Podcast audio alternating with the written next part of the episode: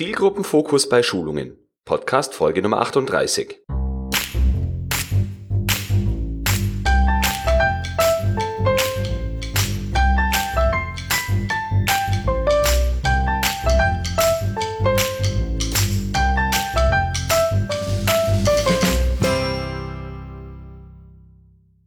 Ein herzliches Willkommen zur 38. Episode des Podcasts Qualitätsmanagement on Air. Es freut mich, Sie auch diesmal wieder ganz herzlich begrüßen zu dürfen. Diese Episode nehme ich an einem Sonntag auf, einen Tag nach dem sehr spannenden und zum Glück positiv ausgegangenen Sieg der deutschen Fußballnationalmannschaft gegen Schweden und ungefähr drei Stunden vor Anreise meiner Schwiegermutter, die uns während der nächsten Tage besuchen wird. Es ist schwer zu sagen, bei welcher der beiden Dinge mehr Adrenalin durch meinen Körper fließt. Doch nun zum heutigen Thema. In der vorigen Woche haben wir uns sieben unterschiedliche Arten von Schulungen angesehen, die ich hier nochmal kurz vorstellen möchte. Wir haben gesprochen über Präsenzschulung und Frontalunterricht, über Unterweisung, E-Learning, Webinare, Coaching, Train the Trainer und das Selbststudium. In der heutigen Episode möchte ich Ihnen erklären, warum ich es für wichtig und notwendig erachte, dass Sie immer den Zielgruppenfokus wahren, wenn Sie Schulungen für ein bestimmtes Thema planen.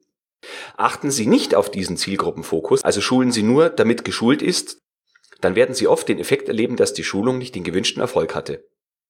Ganz besonders bedeutend beim Zielgruppenfokus ist, dass fast alle der Dinge, die wir heute besprechen, die Vorbereitung betreffen, also schon bevor Sie mit der Schulung beginnen. Es versteht sich deswegen auch von selbst, dass jede Schulung individuell zu planen und auch jedes Thema individuell vorzubereiten ist. Das wird sehr deutlich werden, wenn wir die einzelnen Kriterien besprechen. Beginnen wir mit einer einfachen Geschichte und zwar dem Zeitpunkt und der Tageszeit der Schulung. Es kann sein, dass Sie für ein Unternehmen arbeiten, das Mitarbeiter beschäftigt, die in unterschiedlichen Schichten arbeiten. Das kann zum Beispiel im Krankenhaus sein oder in ähm, Produktionsbetrieben. Sie sollten dabei immer den Biorhythmus der Mitarbeiter berücksichtigen und sich außerdem vor Augen führen, in welcher Form sich der Mitarbeiter wohl zu einer bestimmten Tageszeit befinden wird. Wenn Sie beispielsweise planen, drei Schichten an einem Tag zu schulen, dann bedeutet es zwangsläufig, dass Sie auch eine Nachtschicht schulen müssen. Und dann haben Sie die eine Variante, Sie schulen vor Beginn dieser Nachtschicht. Sie haben die zweite Variante, Sie äh, schulen nach dieser Schicht. Oder Sie haben noch vielleicht noch die Möglichkeit, äh, während der äh, Arbeitszeit zu schulen. Jede dieser drei Varianten hat bestimmte Vor- bzw. Nachteile. Ähm, schulen Sie die Mitarbeiter vor der Nachtschicht, sind diese höchstwahrscheinlich relativ frisch äh, noch. Andererseits kann es allerdings auch sein, dass die eigentlich schon mit dem Kopf bei ihrer Arbeit sind und ihnen nicht so richtig folgen können. Schulen Sie sie dagegen nach Ende Ihrer Schicht, dann werden Sie höchstwahrscheinlich müde sein. Ihr Biorhythmus sagt Ihnen, dass Sie schon längst ins Bett gehen sollten. Und wenn Sie dann so eine Schulung durchführen, die vielleicht eine Stunde dauert oder so, dann ist die Wahrscheinlichkeit groß, dass die Behaltensrate nicht sonderlich hoch sein wird. Sie sollten außerdem berücksichtigen, dass Sie solche Schulungen vielleicht nicht direkt vor oder nach der Mittagspause durchführen. Denn vor der Mittagspause haben die Leute schon äh, Kohldampf, vielleicht grummelt der Magen auch schon und ähm, sie sind nicht mehr so aufnahmefähig. Und nach der Mittagspause könnte es sein, dass der ein oder andere Mitarbeiter im Suppenkoma ist und auch da der Kopf quasi abgeschaltet hat, weil das Blut alles unten in der Verdauung sich befindet. Zweiten Faktor, den wir heute besprechen, ist der Zeitbedarf. Ich halte es nicht für sinnvoll, dass Sie Schulungen durchführen, die länger als eine oder anderthalb Stunden dauern. Und wenn Sie Schulungen durchführen, die länger dauern, bitte immer auf ausreichend Pausen und frische Luft achten. Es ist für Leute, die es gewöhnt sind, tagsüber zu arbeiten, ob jetzt körperlich oder geistig hart, ist erstmal egal.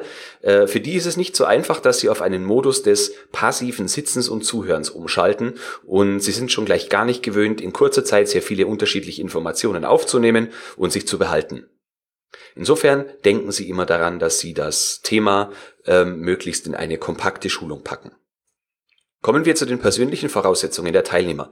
Wenn Sie eine Schulung planen, die möglicherweise Mitarbeiter mehrerer unterschiedlicher Abteilungen einschließt, dann sollten Sie immer berücksichtigen, mit welchen persönlichen Voraussetzungen die Teilnehmer zu Ihrer Schulung kommen. Folgende Aspekte sollten einen Einfluss auf die Art und Weise Ihres Vortrags haben. Zum einen die Geschwindigkeit, also wie schnell können Mitarbeiter das Thema verstehen und die Inhalte aufnehmen, beziehungsweise wie schnell dürfen Sie als Schulungsleiter das Thema präsentieren und in welcher Form. Dann die Ansprache, Also wenn Sie eine Schulung über die neue Unternehmenspolitik vor dem Management halten, dann wird die Ansprache sicherlich eine andere sein, wie in Ihrem eigenen Team oder als wenn Sie Produktionsmitarbeiter schulen.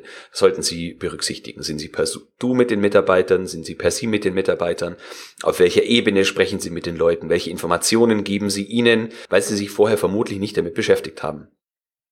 Außerdem sollten Sie sich vorab die Frage stellen, mit welchem Vorwissen bzw. welcher Vorbildung die Mitarbeiter an der Schulung teilnehmen.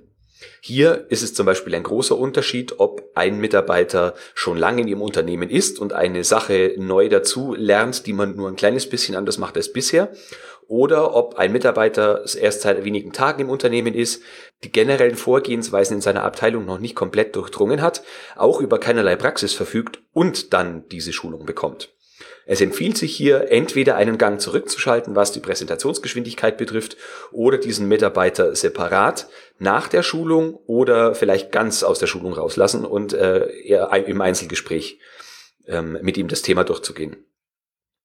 Berücksichtigen Sie bitte auch die Sprache, selbst wenn Sie in einem Unternehmen arbeiten, in dem die ähm, unternehmensweite Sprache Deutsch ist oder auch jede andere Sprache, denken Sie daran, wenn Sie Mitarbeiter haben, die keine Muttersprachler sind, dass es hier ganz besonders auf ihre Sensibilität ankommt, äh, mitzubekommen, ob diese Mitarbeiter Ihrem Vortrag sprachlich auch folgen können. Insbesondere, wenn Sie Fremdwörter oder Fachausdrücke verwenden, die der Mitarbeiter vielleicht noch nicht oft oder gar nicht gehört hat. Ich kenne es aus vielen Unternehmen, dass sich in bestimmten Abteilungen auch bestimmte Begriffe einschleichen, die mit Fachbegriffen nichts zu tun haben, aber dafür sorgen können, dass Sie, wenn Sie dann als äh, jemand, der mit den offiziellen Fachbegriffen arbeitet, eine Schulung halten, möglicherweise nicht komplett verstanden werden. Machen Sie sich also darüber Gedanken, wie äh, bestimmte Sachverhalte in Ihrem Unternehmen ausgedrückt werden.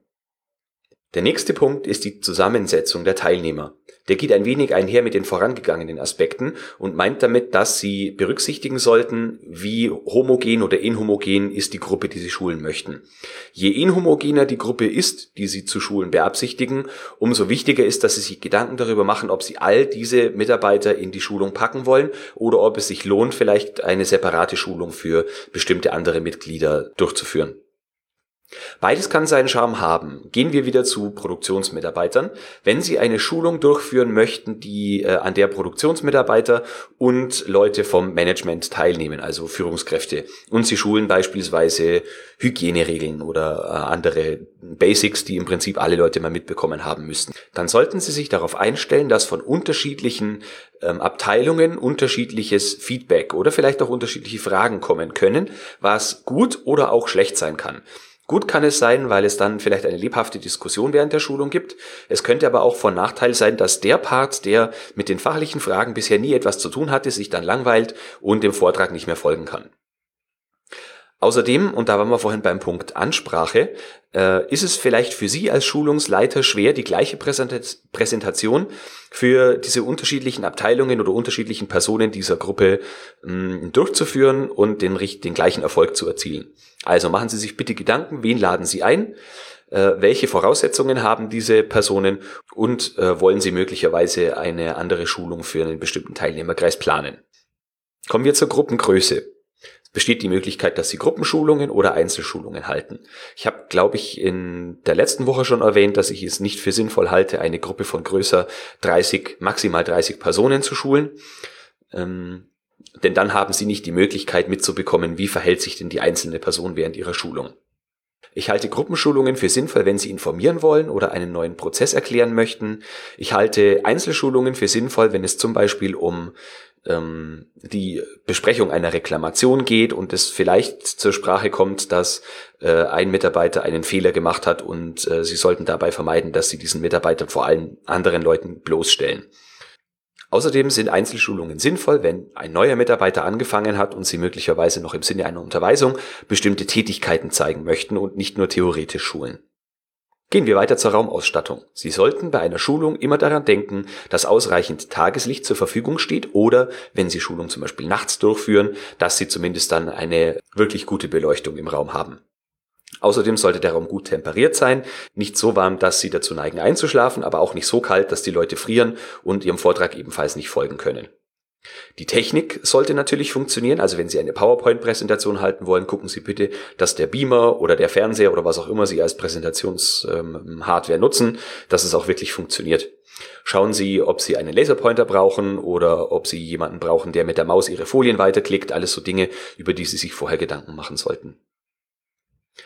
Nicht ganz vernachlässigen sollten Sie natürlich auch den Inhalt Ihrer Schulung.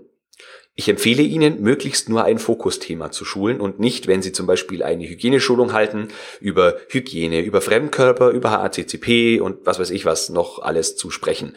Denn Sie möchten ja, dass die Mitarbeiter möglichst viel von dem behalten, was Sie erklären. Und deswegen möglichst nur ein Fokusthema besprechen, in möglichst vielen unterschiedlichen Facetten besprechen, dann ist, und da kommen wir dann in der nächsten Woche noch genauer drauf, die Behaltensrate wesentlich höher. Dann sollten Sie, wie vorhin auch schon kurz erwähnt, keine Schuldzuweisungen betreiben. Also wenn Sie ähm, eine Schulung durchführen, weil ein Mitarbeiter oder mehrere Mitarbeiter Fehler gemacht haben, dann sollten Sie vermeiden, diese Personen genau zu benennen und anzusprechen, anzuschauen. Äh, Sie sollten Ihren Vortrag in dem Fall möglichst neutral halten, auf die Risiken hinweisen, die solche Fehler haben können und äh, dann am besten auch den Weg erklären, wie es denn künftig besser gemacht werden soll. Also Fokus auf die Verbesserung und nicht auf den Fehler, der passiert ist. So sollten Sie auch generell die Vertraulichkeit wahren. Also sobald es um kritischere Themen geht, die bestimmte Personen betreffen, dann sollten Sie hier wirklich Einzelschulungen durchführen, bin ich der Meinung. Ein Grundsatz in der Kommunikation, der natürlich auch für Schulungen gilt, ist, dass der Sender verantwortlich für das Verständnis ist. Also Sie als Präsentationsführer oder als, als Leiter der Schulung sind der Sender und sind dafür verantwortlich, maßgeblich dafür verantwortlich, dass die Personen, die Ihnen zuhören, äh, auch wirklich verstehen, was Sie sagen. Das bedeutet, Sie sollten sich nicht nur hinstellen, auf die PowerPoint-Folie schauen und dann ablesen, was da steht, sondern sollten einen freien Vortrag halten, die Leute dabei anschauen, unterschiedliche Menschen anschauen und beobachten, wie diese reagieren, wenn sie ein Thema besprechen. Sie sollten auch regelmäßig Verständnisfragen stellen, also äh, nicht nur fragen, ob die Leute das verstanden haben, sondern wirklich auch ähm, Fragen stellen, anhand derer sie erkennen können, ob Mitarbeiter ihnen folgen konnten, also kleine Wiederholungen einbauen. Was sie natürlich auch machen können, da kommen wir dann in einer der nächsten Folgen, in der, lass nämlich gucken, in der übernächsten Folge, genau in der Nummer 40 kommen wir da drauf, können dann später auch noch Fragebögen zur Wirksamkeitsprüfung austeilen. Besprechen Sie ein kontroverses Thema, dann sollten Sie sich auch Gedanken darüber machen, wie Sie mit Störungen umgehen und ob Sie Diskussionen und wenn ja, in welcher Form zulassen wollen. Also kontroverses Thema äh, ist, Sie möchten eine unpopuläre neue Prozessregel aufstellen, die den Mitarbeitern sehr viel Aufwand bescheren wird. Können Sie sich vorstellen, die Mitarbeiter werden dann nicht unbedingt Juhu schreien und sagen, jawohl, super, endlich macht's mal jemand, sondern äh, sie müssen dann sauber vorbereiten, warum ist der Schritt notwendig, was hat das Unternehmen davon und vielleicht auch, was haben die Mitarbeiter davon, was sie aber nur indirekt sehen können. Sicherung ihres Arbeitsplatzes oder solche Dinge, auf die äh, vielleicht nicht jeder Mitarbeiter sofort kommt, wenn er nur an die Arbeit denkt, die damit verbunden ist. Was Diskussionen angeht, so sollten Sie sich unbedingt Puffer einbauen für solche Diskussionen und Sie sollten sich einen Rahmen stecken, ab wann Sie eine Diskussion abbrechen und ab wann Sie auch, äh, ja, ab wann eine Diskussion zu einem Streit wird und wann Sie auch das beenden möchten. Wenn Sie sich vorher darüber Gedanken machen, dann werden Sie auch deutlich gelassener zu dieser Schulung kommen, weil Sie haben Ihre Regeln aufgestellt und wissen, wie Sie reagieren möchten, wenn Mitarbeiter ausschweifend oder ausfallend werden. So, aus meiner Sicht haben wir jetzt die wichtigsten Dinge besprochen, die den Zielgruppenfokus bei Schulungen betreffen. Und nun kann es losgehen. Sie haben alle Voraussetzungen, Sie haben die Inhalte, Sie haben die Technik, Sie haben sich mit den Menschen befasst, die Sie schulen möchten, Sie haben den Zeitpunkt berücksichtigt, Sie denken an die Gruppengröße, Sie sind sich bewusst, dass Sie verantwortlich sind für das Verständnis des Themas, das Sie schulen. Dann mal auf ans Werk. In der nächsten Episode, der Nummer 39, sprechen wir über die Vergessenskurve. Wenn Sie sich noch nicht damit beschäftigt haben, werden Sie erstaunt sein, in welch kurzer Zeit wir schon einen hohen Prozentsatz der Inhalte, die wir mal gelesen, gelernt oder gehört haben, wieder vergessen. Hören Sie also auch dann wieder rein. Ich verspreche Ihnen, es lohnt sich. Nun wünsche ich Ihnen noch eine gute Zeit und eine feine Woche. Bis zum nächsten Mal. Und denken Sie immer daran, Qualität braucht kluge Köpfe. So wie Sie.